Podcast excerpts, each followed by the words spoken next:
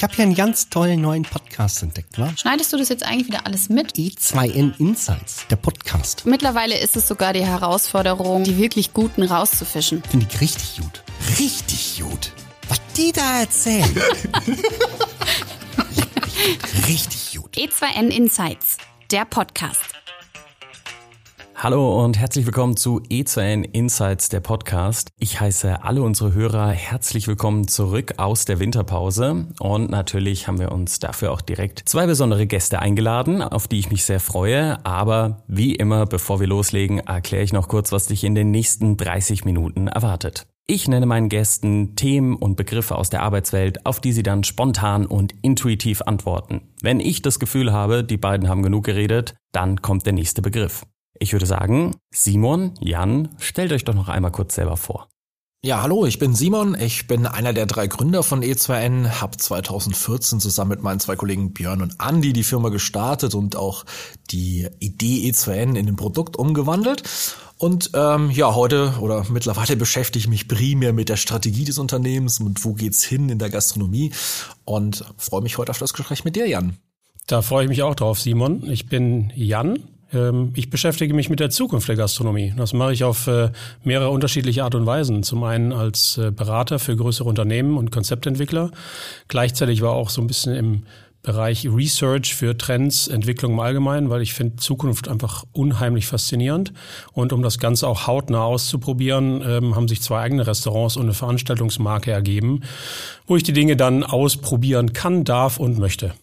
Wer jetzt sagt, Mann, das waren mir aber viel zu wenig Informationen, wie immer, wir haben alle wichtigen und relevanten Informationen in den Shownotes verlinkt. Genug mit dem technischen Vorgerede, ich würde sagen, wir starten direkt. Wie bist du zu E2N gekommen? Mit dem Zug. Das ist eine gute Antwort. Ich habe gerade schon überlegt, was soll ich jetzt sagen? Ich habe es erfunden. Nein, also äh, habe es ja schon gesagt, ich bin ja einer der Gründer. Also ich habe mir die Idee äh, hinter E2N ja mit ausgedacht und habe diese Firma gegründet. Deswegen ist es natürlich jetzt eine ziemlich langweilige und ziemlich bekannte Geschichte, wie ich wohl dazu gekommen bin. ähm, aber man kann ja zumindest mal die, die Hintergrundgeschichte noch mal kurz rauskramen. Also was waren denn die Anforderungen? Wir kommen ja ganz klassisch aus der IT, aus der Softwareentwicklung und äh, tatsächlich war unser erster Anforderung, die wir hatten, das Nachberechnen von Nachtzuschlägen für einen Abendgastronom. Also der hat einen Club und musste quasi irgendwo mal ausrechnen, wie viel Nachtzuschläge der eigentlich bezahlt hat oder hätte machen müssen. Alles noch vor Mindestlohn. Ähm, und das haben wir für ihn quasi erledigt und daraus äh, ja, da haben wir erstmal festgestellt, dass die meisten Gastronomen nicht Excel benutzen sollten und haben dann gedacht, bevor die da irgendeinen Quatsch reinschreiben, schreiben wir quasi ein kleines Programm, wo ich die Daten direkt eingeben kann und spucken die Excel-Tabelle dann für den Steuerberater raus. Und so sind wir zur Software gekommen. Und scheinbar hast du mit deinen ganzen Kolleginnen den Job ziemlich gut gemacht, weil ich nutze euch ja auch. Also ich bin ja äh, nicht nur hier zum, zum Sprechen über ganz viele äh, tolle Themen, sondern auch ähm, Nutzer von E2N. Ja, das freut mich. Ja, wie bin ich dazu gekommen? Ganz pragmatisch. Ähm, äh, Internorga, ähm, Messeauftritt, gucken, okay, welches Schichtplanungstool soll es sein. Drei war in der Endauswahl und ihr habt damals für mich den Pitch rein aufgrund von dem besseren Einstiegspreis gewonnen. Ähm, von daher ähm, war das so ein bisschen die, die letzte zündende Geschichte. Ansonsten war es vom Produkt her mit den beiden anderen irgendwie relativ, relativ ähnlich. Aber ähm, wenn ich eine Software beschreiben soll, ähm, wir wechseln gerade sehr viel, ähm, sind alle so, die sagen, ja, nee, lass mal E2N. Also das, äh, ihr habt da eine gewisse Loyalität bekommen bei meinen Mitarbeitern, das ist ganz gut. Das ist schön. Ich wollte ja. gerade schon sagen, also ich hatte so Werbung machen war das jetzt vielleicht nicht so gut. Das geht besser. Aber nein, ähm, das ist, äh, ist auch tatsächlich richtig. Das ist auch völlig in Ordnung.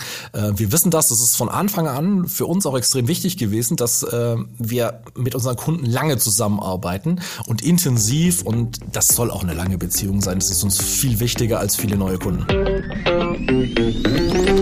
Dein Weg zur Digitalisierung.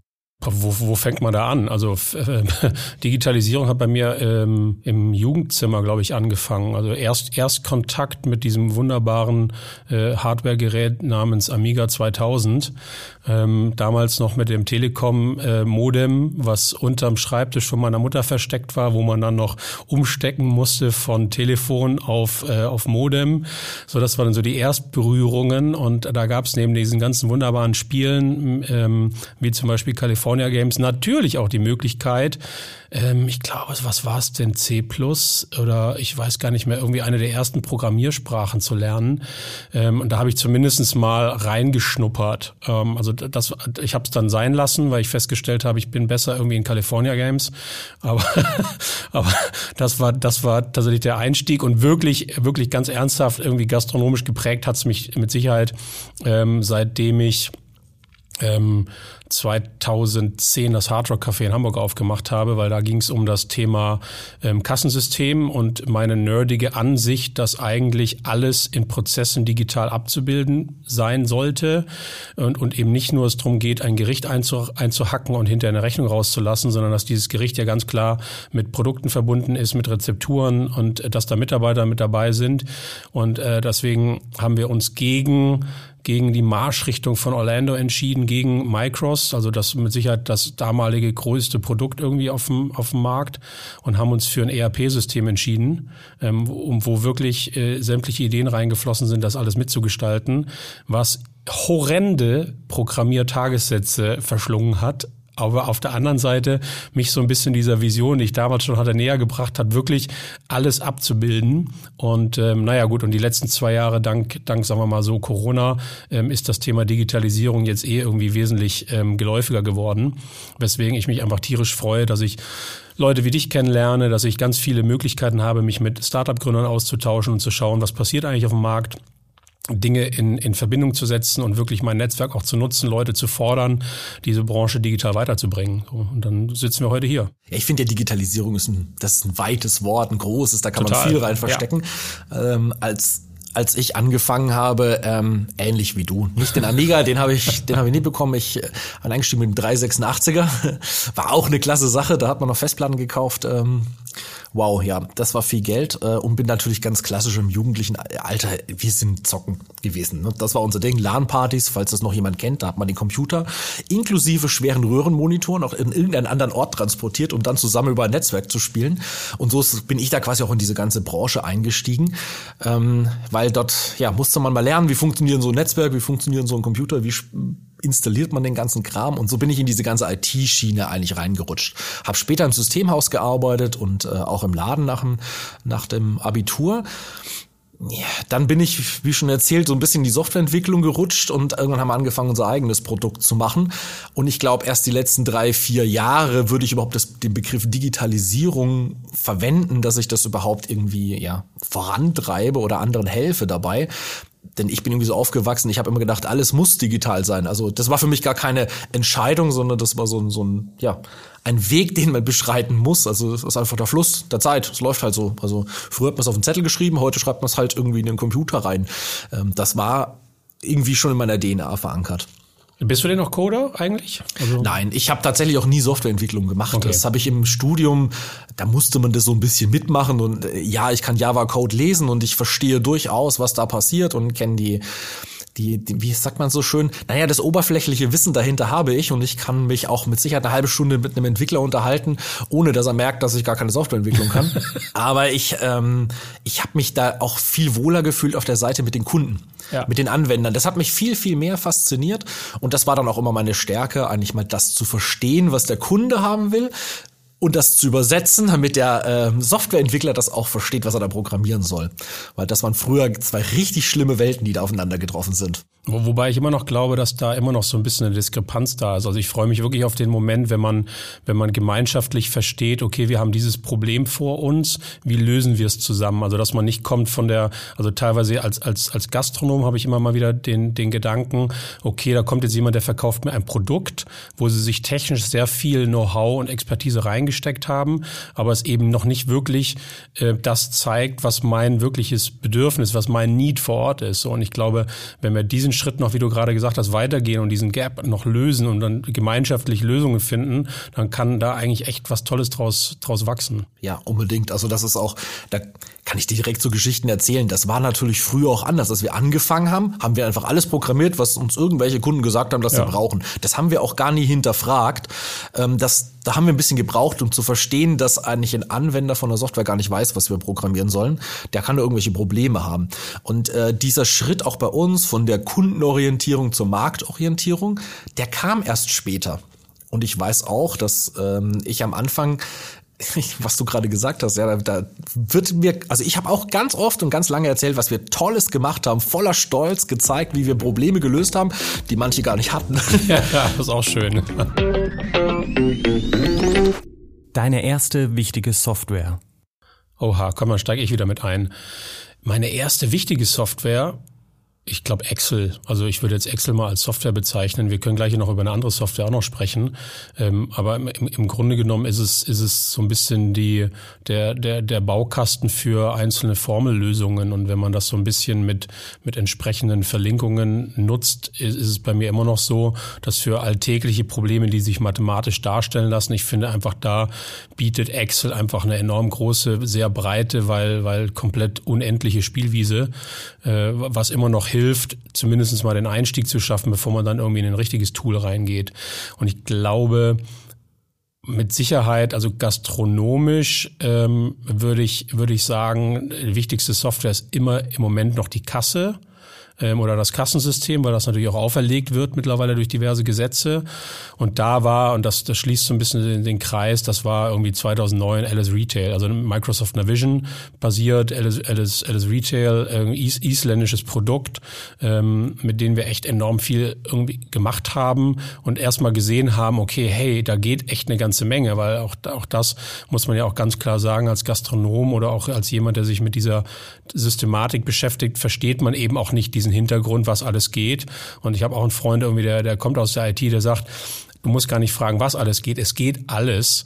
Äh, du musst dich eher fragen, äh, wo, wo brauche ich wie viele Ressourcen für? Also lösen kann ich alles digital. Und das ist, glaube ich, so ein bisschen das, das Verständnis, was man da auch nochmal braucht. So, also ich glaube, das ist so ein bisschen bisschen mit, mit Sicherheit irgendwie die die die die wichtigste äh, Ressource oder die wichtigste Software gewesen.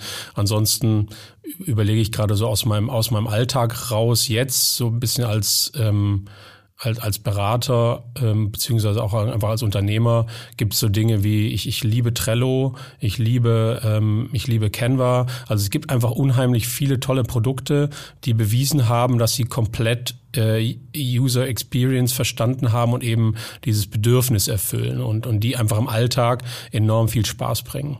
Also ich kann mich ähm, durchaus daran erinnern, das ist jetzt, hat eigentlich überhaupt nichts mehr mit dem zu tun, was ich heute mache, aber ich habe so um die 2000 im Systemhaus gearbeitet mhm. und damals war der Standard für Kommunikation äh, E-Mail mit Exchange. Und der alte Exchange-Server, das ist nicht wie heute Microsoft Office 365, sondern äh, das war richtig hartes, das musste man installieren, da brauchte man Lizenzen, Software, Hardware, das war richtig kompliziert und ich habe damals mich so, wollte ich mich reinfuchsen, damit mhm. wir das hin und auch anbinden können. Ich habe mich dann einen halben Tag mit beschäftigt und habe dieses Ding nicht zum Laufen bekommen, fand es dann doof. Und ähm, dann kam mein damaliger Chef und legt mir so einen schwarzen Karton hin und sagt, das hier ist da, äh, David von Tobe Software. Ähm, das war quasi oder ist auch heute noch ein großes ähm, ja, Unified Messaging Produkt aus Deutschland. Und ähm, das Ding habe ich dann mir dann angeschaut, habe das Ding installiert, und eine Stunde später lief das und wir konnten E-Mails darüber schicken mit mehreren Postfächern. Und da habe ich mich so ein bisschen reingefuchst. Und das war zu der Zeit, also mit Sicherheit die beeindruckendste Software, mhm. die ich mhm. gesehen habe. Nicht wegen ihrer Funktionalität, sondern weil sie eigentlich ein Feld bedient hat und noch etwas mehr konnte als das ähm, Marktstandardprodukt. Und es, die haben es einfach so clever gelöst. Also war so einfach, dass selbst was ich als damals noch Laie ähm, das Ding zum Laufen gebracht hat. Da kann ich mich sehr genau, das war auf jeden Fall beeindruckend im, im Business-Sektor. Ja, und natürlich gibt's auch eins in der privaten, auch diesen werde ich nie vergessen. Ähm, ja, es gab irgendwann mal eine Zeit, da hat Apple gemeint, sie können jetzt auch Handys machen oder Smartphones. Und ich weiß, als damals alter Windows-Jünger, ich gesagt, so ein Quatsch, die können doch nicht mal richtige Computer machen. Und jetzt wollen die noch Handys bauen. Ja. Das gibt's wohl nicht. Aber ich kann mich sehr genau erinnern, als ich das erste iPhone in der Hand habe und ich habe es direkt gekauft. Mhm. Und es war so schön ähm, zu sehen, dass man, ja natürlich waren ein Haufen technische, verrückte Details, aber da war ja nichts dabei, was es vorher nicht auch in irgendeiner anderen Form gab, sondern wie die es geschafft haben, zu der Zeit Hardware, Software, Funktionalitäten miteinander zu verbinden auf einen Weg, den man vorher noch nicht hatte. Und ich weiß genau, in den ersten Wochen war das Standard-Feature, was ich jedem gezeigt habe, war mega faszinierend, ins Adressbuch zu gehen und zu sagen, guck mal, hier ist ein Kontakt. Da habe ich auch seine Adresse gespeichert, dann konnte man da draufdrücken und dann ist Google aufgegangen mit Google Maps ja, und hat direkt gezeigt, wo der wohnt. Das war ähm, mega Feature. Ja, von daher definitiv Apple iOS hat mich ja, äh, im cool. privaten Sektor beeindruckt und abgeholt. Haben wir jetzt, müssen wir das eigentlich als Werbung markieren? wir, wir, wir verlinken einfach sämtliche Produkte, die wir heute geben und hoffen darauf, dass jemand Checks schickt. Finde ich auch gut. Das größte Potenzial von digitalen Prozessen in der Gastronomie. Potenzial ist enorm viel. Also ähm, da wirst du mir sicherlich zustimmen. Also ich glaube, wir haben ja, wir haben ja auch erst gerade angefangen, an der Oberfläche zu kratzen, glaube ich, ganz, ganz, ganz ehrlich. Und ich meine, ich bin mit Sicherheit schon, schon relativ, relativ weit und auch mit tief mit drin. Von daher muss man das immer wieder auch relativieren im Vergleich zur breiten Masse von 200.000 Betrieben, die es irgendwie deutschlandweit gibt. Also ich glaube, ähm, es gibt eine unheimliche Möglichkeit, ähm, Themen, die gerade unsere Branche bewegen, mithilfe, nicht ausschließlich, aber mithilfe von digitalen Prozessen äh, zu verbessern und dafür zu sorgen, dass diese Branche wieder irgendwo eine gewisse Sexiness kriegt, die jeder gerade verlangt und die jeder bejammert, aber keiner irgendwo bereit ist, was dafür zu tun oder wenige, muss man auch ganz klar sagen. Also ich, manchmal klinge ich ein bisschen provokativ, aber äh, und, und es ist egal, in welche Richtung man geht. Also ich, ich sehe sowieso Gastronomie als Ablauf von Prozessen so. Und wenn ich wirklich Aufgaben hintereinander als Prozess habe und den standardisiert kriege, äh, was das System Gastronomen ganz gut können, dann kann ich mir irgendwann überlegen, kriege ich diesen Prozess auch digital abgebildet. Und ähm, es wird eine Frage der Zeit sein, bis es für sämtliche dieser Prozesse die richtigen Produkte gibt, die man vielleicht dann im Moment als Tech-Stack aneinander reiht. Aber irgendwann wird es eine Plattform geben oder irgendwann wird es die Möglichkeit geben, ähm, ich denke einfach, ähm, Dateien und Protokolle so auszutauschen, gibt es mit Sicherheit eh schon, äh, dass einfach die Sachen miteinander sprechen können. Und ich glaube dann, äh, ganz ehrlich, wenn ich, wenn ich so in die Zukunft gucke, ich habe irgendwann mal in einem, in einem Vortrag oder in einer Panel-Diskussion gesagt, ich stelle es mir einfach als wunderbare Situation vor, wo alles das, was gerade ruckelt an Prozessen, also alles das, wo wir als Gastronomen in der Vergangenheit stolz waren, dass wir so toll improvisieren können, was ja eigentlich auch nur bedeutet, dass wir viele Dinge einfach nicht planen können. Ähm, wenn wir, wenn wir uns das mal angucken, man geht in seinen Laden rein, man weiß ungefähr, was passiert, man weiß ungefähr, welche Gäste kommen, wann sie kommen, um wie viel Uhr sie kommen, was sie essen, wie das Wetter wird, welche Mitarbeiter da sind, wann die Produkte angeliefert werden, die ich brauche, wie diese zu verarbeiten sind, wo sie gelagert werden. Und ich das mit Hardware ähm, Unterstützung, also mit, mit, mit Sensoren, mit Messtechniken und dann mit der Software miteinander sprechen lasse und das so prognostizieren kann, dass, und jetzt kommt der wichtige ergänzende Punkt dazu, die Menschen, die dann da sind und arbeiten, Zeit haben für Menschen, weil ich glaube, das ist mein großer Wunsch, zu verstehen, dass Digitalisierung, Automation uns einfach unser Leben erleichtern soll ich glaube, aktuell ist es für viele Gastronomen noch schwer, weil sie einfach, äh, weil, weil sie nicht die Sprache von Softwareentwicklern sprechen und nicht kapieren, was diese Dinge können. Ähm, wenn wir das irgendwann über, überwunden haben, boah, also das wird richtig geil. Also ich, freue mich da total drauf. Ja, also ich stimme dir da komplett zu und greife da auch immer was auf. Du hast es auch gerade gesagt, man muss zuerst mal irgendeine Prozesse standardisieren, damit man sie digitalisieren kann. Ja. Auch etwas, was ich ja immer predige. Ähm, natürlich ist mein Blick jetzt auch sehr auf das Mitarbeiter- und äh, Personalmanagement ausgerichtet, aber da sehe ich tatsächlich im ersten Schritt mal das größte Potenzial, weil im Moment ist die Erwartungshaltung bei vielen, ja, ich, ich sage jetzt auch mal provokant schlicht und ergreifend falsch. Viele glauben, dass sie mit Software Probleme lösen können. Mhm. Das ist aber nicht so, sondern äh, wenn ich mir es genau anschaue, das ist oft so, dass das vermeintliche Problem gar nicht verstanden wird und man will es auf Software abwälzen. Das wird aber nie funktionieren, weil aktueller Stand der Technik unterstützt mich die Software nur bei meinen Themen. Wenn ich aber selber nicht verstehe, wie mein Prozess funktioniert, dann kann mir die Software nicht dabei helfen. Die wird mir das nicht lösen. Ähm, das endet dann übrigens in so lustigen Anfragen wie, ähm, ob man nicht irgendwie verhindern könnte mit der Software, dass der Mitarbeiter zu spät zur Arbeit kommt. Nein, kann ich natürlich nicht. Schön. Ja, ich kann es nur erkennen, dass es ja. so ist. Und das Problem ist, dass viele es gar nicht wissen wollen. So, das ist manchmal, manchmal das Thema. Aber ich sehe genau in, in dieser Diskrepanz, in dieser Erwartungshaltung versus Realität, da steckt für mich eigentlich das erste Potenzial drin, weil mich zwingt das Einführen von einer Software über meine eigenen Prozesse nachzudenken. Und wenn ich da offen rangehe und wenn ich mir das dann wirklich mal durchdenke und vielleicht auch mal ganz zurück auf Anfang gehe, dann stellt man hoffentlich fest, da kann man echt verdammt viel verbessern. Da gibt's einen Haufen Sachen, die man einfach optimieren kann, die kann man viel besser machen, viel standardisierter machen. Und dann fällt mir hinten plötzlich auch ganz viel Zeit äh, runter, die ich dann nicht mehr brauche zum Nacharbeiten. Ja, also es ist, glaube ich, so ein Enabler, ne? Also wie du, wie du ja. gesagt hast. Ich, ich denke, ich denke auch, und jetzt äh, Mitarbeiter Riesenthema, weil natürlich äh, aktuell irgendwo medial irgendwie das, das Top-Thema. Gleichzeitig muss man auch natürlich Richtung Gast denken. Also unser, unser Gast verändert sich ja, hat er auch getan. So, das heißt, er, er, er stellt auch ganz andere Anforderungen an Gastronomen. Be bedeutet, ich muss irgendwo ganz anders abholen. Also auch da sehe ich ein Riesenpotenzial. Also wenn ich mir jetzt gerade überlege, wie Gäste sich einen Tisch reservieren ähm, oder wie Gäste ein Produkt haben wollen, nämlich wesentlich mobiler, flexibler, zeitunabhängiger, be bezahlen im Voraus, im Nachhinein, also alles so ein bisschen, ja, ich will so haben, wie ich will, also sehr individualisiert. Ja. Da ist auch das natürlich ein riesen ein riesengroßes Potenzial, das zu nutzen. Und ich rede jetzt nicht davon, ob jeder jetzt Takeaway und Delivery machen soll, sondern wirklich mal das Thema offener denken zu sagen. Also ich, ich, ich krieg halt einfach Reservierungsanfragen auf sämtlichen Social-Media-Kanälen, auf denen ich drauf bin. Also fehlt nur noch der Punkt, wo sie quasi in einem TikTok-Video tanzen, dass sie quasi einen Tisch bei mir reservieren wollen. Aber, ähm, also könnt ihr gerne mal machen bei mir, aber ähm, Ansonsten, und, und das ist halt äh, die, diese, wenn man einmal, und das greife ich auf, was du gesagt hast, erkannt hat, was man alles optimieren kann. Ich glaube, die Schwierigkeit, die wir haben, ist, viele hängen so fest in ihren Scheuklappen.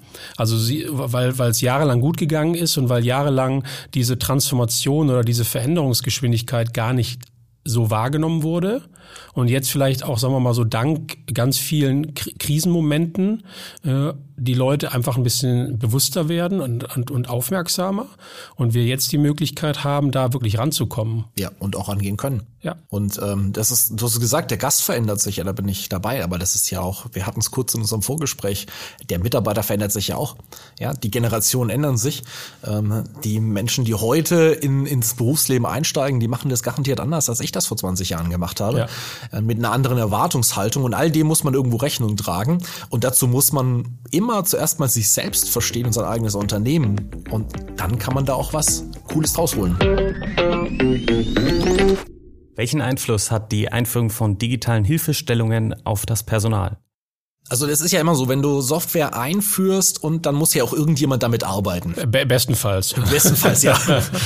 Also meistens ist es ja. heute so, ähm, dass das spreche ich jetzt mal nicht nur für uns, sondern das ist genauso, wenn ich eine neue Kasse morgen dahin stelle, dann muss ich den Leuten irgendwie erklären, wie die Kasse funktionieren.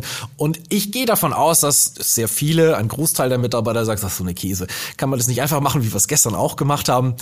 Weil der Mensch nun mal ein Gewohnheitstier ist. Das heißt, immer bei der Einführung von der Software habe ich immer so eine kleine Hürde, dieses, ich muss das auch mal akzeptieren, dass ich das jetzt benutzen muss, dass ich vielleicht was anders machen muss, dass ich meine Arbeit umstellen muss. Und das ist immer so ein ganz kleiner Widerstand. Und da versteckt sich aber auf der anderen Seite auch gleich das Potenzial dahinter. Denn wenn ich frühzeitig und schnell genug ähm, wirklich deutlich machen kann, dass durch diese kleine Umstellung oder durch das Nutzen von irgendeiner Software oder von irgendeinem Tool oder was auch immer, ähm, ich dann aber tatsächlich Zeit sparen kann, das heißt irgendwo den Stress rausnehmen kann. Und wenn ich das rechtzeitig vermittel, ähm, ja, dann ist das natürlich eine, eine große Erleichterung dann auch für die, die die Software benutzen. Ja, ich würde sogar noch einen Schritt weiter gehen. Also du hast über Gewohnheit gesprochen, also ich würde gerne mal über Angst reden. Es geht ja ähm, darum, Menschen verändern sich ja grundsätzlich nicht, weil sie sich an was gewöhnt haben, weil alles, was neu ist, ist erstmal irgendwo per se, weiß man nicht, ist Ungewissheit, Unsicherheit mit drin und dieser psychologische Faktor erzeugt natürlich wirklich Angst. Ich gebe ein konkretes Beispiel. Wir haben jetzt ein Self-Ordering-Tool eingeführt, äh, also bestellen per QR-Code, bezahlen per QR-Code. Also alles wunderbar mit der Kasse verbunden. Also ein, ein tolles Beispiel, wie, wie letztendlich auch irgendwie Schnittstellen gut funktionieren. Und die Mitarbeiter haben sich schwer getan, das an den Tischen den Gästen zu erklären. Also die Mitarbeiter haben keine Arbeit dadurch. Ähm, also es ist nichts Zusätzliches, eigentlich eine Erleichterung. So, aber sie haben sich wirklich schwer getan. Und wir haben dann nach einer Woche mal mit denen gesprochen und gesagt, na ja, wenn ihr das jetzt einführt, ist ja die Quintessenz dessen im nächsten Step, übermorgen braucht ihr mich nicht mehr. So, also, und da einfach, da entsteht ein, eine gewisse Angst gegenüber ganz vielen Dingen. Also egal, was ich offenlege, und wir, wir reden ja ganz klar über, äh, über Daten, also und über eine riesengroße Menge an Daten. Also was man alles auswerten kann, ist ja immens.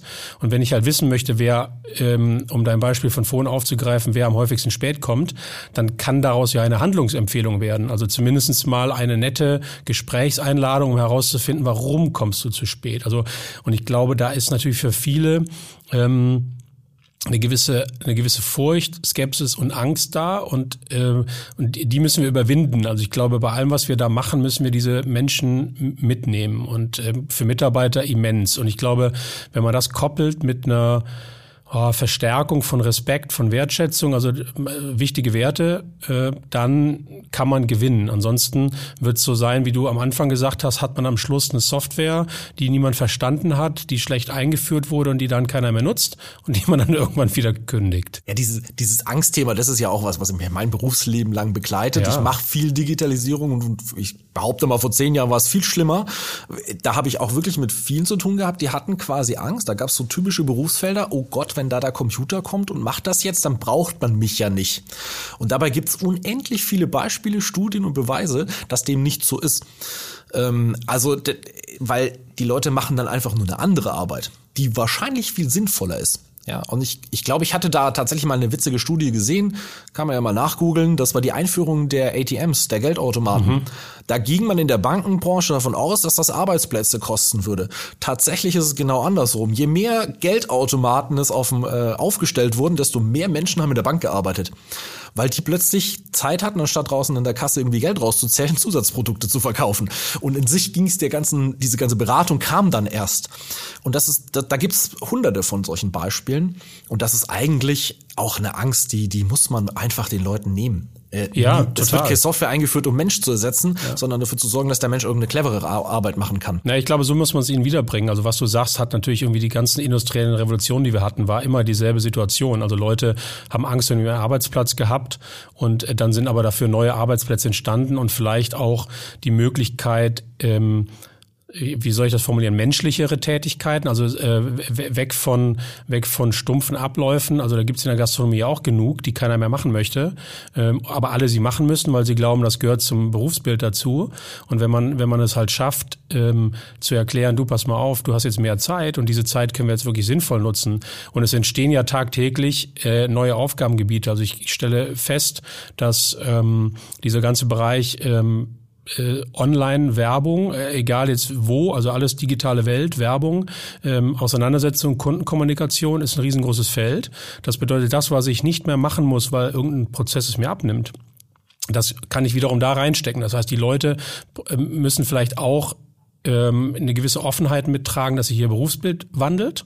Und ich glaube, das ist eine schwierige Aufgabe, die wir haben, weil ja auch häufig gezeigt wurde, dass so Lern Lehrberufe, äh, dass da immer noch die klassischen ähm, Dinge beigebracht werden, die keiner mehr braucht. Also das muss man eigentlich gemeinschaftlich angehen und dann kriegt man kriegt man auch wieder ein bisschen Wind rein. Ja, also da würde ich auch mal dieses Beispiel, was du selbst gebracht hast, aufgreifen. Dieses Self-Ordering und Self-Bezahlen über einen QR-Code. Ich liebe es jetzt schon. ja, also, weil das ist genau mein Thema. Ich brauche doch niemanden, einen Mitarbeiter im gastronomischen Betrieb, der dann vorbeikommt und mir sagt, wie viel ich bezahlen soll und dann nochmal losrennt, um das EC-Gerät zu holen. Ich möchte mich mit ihm über andere Dinge unterhalten. Der soll mir lieber erzählen, was es heute Gutes zu essen gibt oder mich mal fragen, wie mein Tag war. Absolut. Ähm, da hätte ich mehr Bock drauf, als dieses langweilige Zahlungsvorgang abzuwickeln. Ja. Ein Blick in die Zukunft. Ich leg mal vor, ich habe da schon in den letzten Monaten öfter mal drüber gesprochen. Ähm, ich formuliere es jetzt auch mal ein bisschen dreist und hart und als Vorwurf an, an uns selbst, äh, die Software herstellen. Ich glaube, dass in der Softwarebranche jahrelang ein, ein großer ja, Fehler, Irrtum oder eine falsche Idee äh, geherrscht hat. Ähm, und ich glaube, wir, wir Softwarehersteller haben alle das Problem, dass wir Software geil finden. Und deswegen äh, finden wir es natürlich cool, wenn andere auch Software benutzen. Also machen wir Software, die man benutzen kann. Und das ist eigentlich ein kompletter Quatsch, weil es wird doch keiner Gastronom, damit er sich dann ganz viele Software kaufen kann, die er dann benutzen kann. Der will doch was ganz anderes machen. Und äh, wenn man das jetzt mal so ein bisschen konsequent weiterdenkt, dann ist, wo geht's hin? Wo ist die Zukunft? Äh, an dieser Stelle sagen wir auch ganz klar autonome Software. Mhm. Also Tools wie, wie Mitarbeitermanagement, wie eine Kasse, wie Warenwirtschaft. Das ist immer das gleiche Thema. Am Ende muss es da hinauslaufen, dass diese Software alleine läuft. Die kann gerne noch ein paar Handlungsempfehlungen am Schluss rausspucken, aber die muss nicht benutzt werden die benutzt sich selbst. Mit dem, Autos, mit dem Auto kann man es schöner machen, das ist immer der passende Vergleich. Heute steige ich in ein Auto ein und fahre das Auto irgendwo hin. Das wird morgen nicht mehr so sein. Morgen steige ich in das Auto ein und das Auto fährt mich wohin. Mhm. Und ich glaube, Software wird den gleichen Weg gehen. Möchte jetzt nicht mehr dreisten zu sagen, ob das in zwei, drei, fünf oder zehn Jahren ist, aber die Richtung für mich ganz klar. Da gibt's ein paar Voraussetzungen, die man braucht, logisch, aber das sind genau die Dinge, an denen wir heute arbeiten. Das ist die Standardisierung, das ist das, was du auch schon mal gesagt hast. Ich muss ja auch Daten austauschen können. Da gibt's noch viele Dinge zu tun, aber wenn das mal geht, dann werden wir irgendwo dahin kommen, dass wir wirklich sagen können, ja, das ist ein autonom gesteuertes Restaurant. Das controlt sich quasi selbst. Ja, die, die, die Frage ist natürlich, ähm, Blick in die Zukunft, wie, wie weit in die Zukunft wir gucken wollen. Also das ist ja, ähm, da, da gibt ja mehrere, mehrere Marschrichtungen. Also ich sag mal so, aus meiner, aus, aus meiner Brille gibt's für die Gastronomie natürlich ein paar Themenfelder losgelöst von Digitalisierung, die uns beschäftigen werden, weil du gerade über die Digitalisierung sehr viel gesprochen hast. Das ganze Thema Ernährung, also das, äh, das in, in Kombination mit dem Thema Gesundheit. Ähm, und damit meine ich nicht nur persönliche Gesundheit, sondern auch Planetengesundheit. Also wir haben da einen riesengroßen Apparat vor uns, der uns jetzt, ab jetzt die nächsten mit Sicherheit 20 Jahre beschäftigen wird. Und ich glaube, wir sollten die Chance ergreifen, als Gastronomen uns selber eine neue Rolle zu geben. Und ähm, man erkennt das so immer so ein bisschen so an diesen ganzen Leuchtturmmenschen in der Branche. Also das heißt zum Beispiel drei Sterne-Köche, ähm, äh, bestes Beispiel mit Sicherheit irgendwie René Rezepi, irgendwie schon wieder bestes Restaurant der Welt, äh, Daniel Humm aus New York, gibt aber ganz viele andere weltweit die ihre Rolle so auslegen, dass sie sagen, okay, wir treten ein für etwas, wir treten ein für eine Haltung, wir treten ein für Veränderung. Und, und wir sehen unsere Möglichkeit oder unsere Expertise und Erfahrung als Grund dafür, Dinge anders zu machen und Leuten damit äh, schon mal vorzuleben, wie es gehen könnte.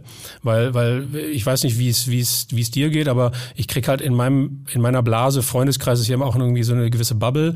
Jeder redet drüber, okay, wir sollten uns mal ein bisschen gesünder ernähren, wir sollten uns ein bisschen bewusster machen und ein bisschen achtsamer sein. Also dieser Lebensstil ist ja schon, sagen wir mal, so bei vielen angekommen ähm, zeigt sich aber teilweise, wie indifferent wir sind, weil wenn man dann irgendwie essen geht, dann passiert was anderes.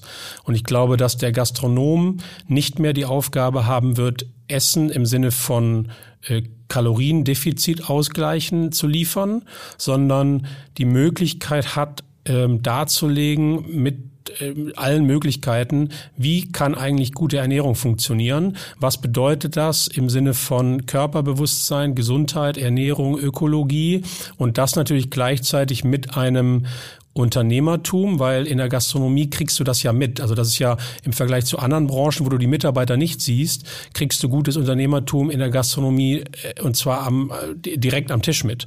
Und ich glaube, dass da sind wir so ein bisschen auf dem Serviertablett.